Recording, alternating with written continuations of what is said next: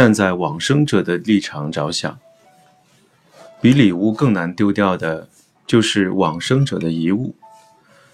由于太过珍惜与往生者之间的回忆，许多人会留下自己根本用不到的东西。这样的心意真的很珍贵。但如果今天换作是你，你希望自己死后留下来的东西造成别人的困扰，让家人不知道如何是好吗？我相信你一定会希望活着的亲友们不被杂物所困，活出幸福人生。珍惜往生者遗物的心意真的很难得，但我相信没有任何人希望自己死后留下来的遗物让家人们耗费心力去处理。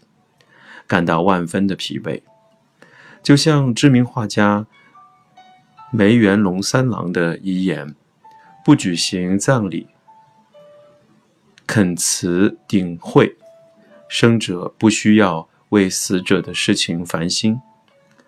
与其花费管理往生者的遗物，不如将时间用来仔细品味往生者说过的话，体会。”往生者为我们所做的事所蕴藏的含义，这对我们的人生更有意义。